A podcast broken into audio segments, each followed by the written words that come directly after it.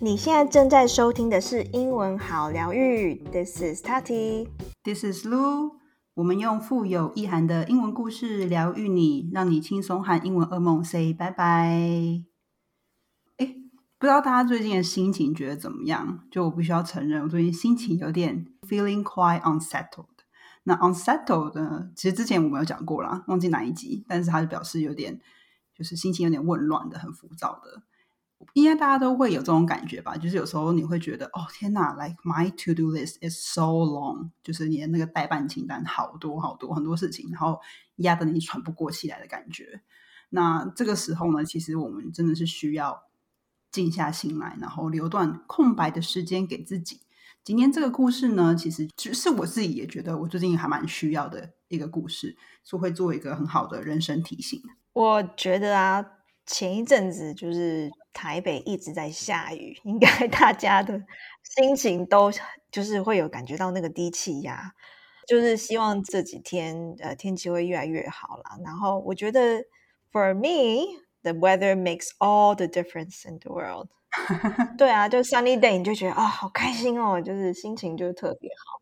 但早上起来如果是阴阴暗暗的，你就觉得哦，就会感觉有一点浮躁。 Yeah, rainy days are only romantic when it comes like every now and then. 就只有偶尔来的时候会觉得哦，蛮浪漫的雨声，对不对？But if it rains 嗯 most of the time and you feel like, oh no, where's the sun? Yeah, where's the good weather? 对啊，就是就跟大家都是要发霉的。所以呢，今天这个故事我觉得 very very you know heartwarming。 没错，希望可以，嗯，某种程度上也是有帮助到可能现在有点在 maybe 迷惘啊，或是觉得生活有点混乱的你。Okay, so we're gonna do the um the slowest speed first, and then the normal speed.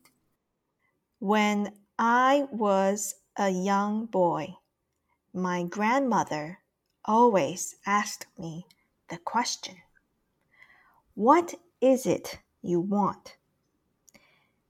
I'd give the age appropriate answer.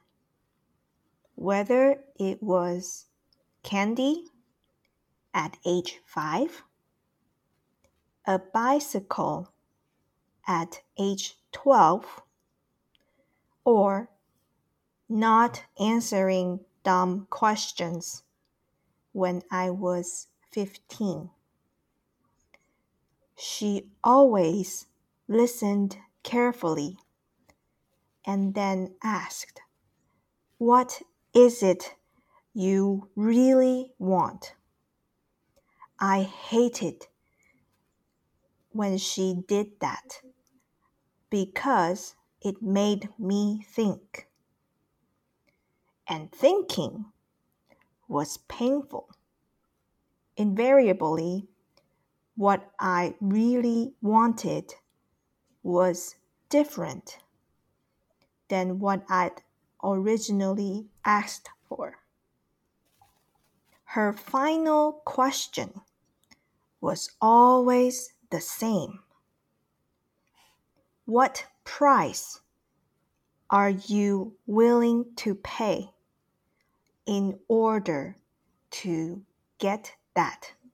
When I was 16, she increased the complexity of the task. She asked, What are 20 things you should do in this lifetime? Each year, on Thanksgiving, she made me rewrite the list, adjusting it as my maturity and wisdom grew. For 28 years, I gave her my list before I ate her turkey dinner. I was never able to give her the 29th list. She died two days before Thanksgiving. However, I think she would have been proud of how she'd helped me grow. From the five year old who just wanted candy to this end result of 29 years of refinement. To leave the world a better place by having me here. 2. To love unconditionally. 3. To dream big dreams and be willing to pay the price to make them come true. 4. To visit the Lincoln Memorial at dawn. 5. To earn the affection of children. 6. To hike and raft the Grand Canyon. 7. To find out what I am good at and give it back to the world.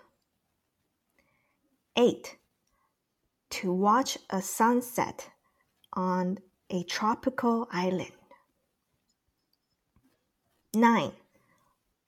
To earn the respect of intelligent people. 10.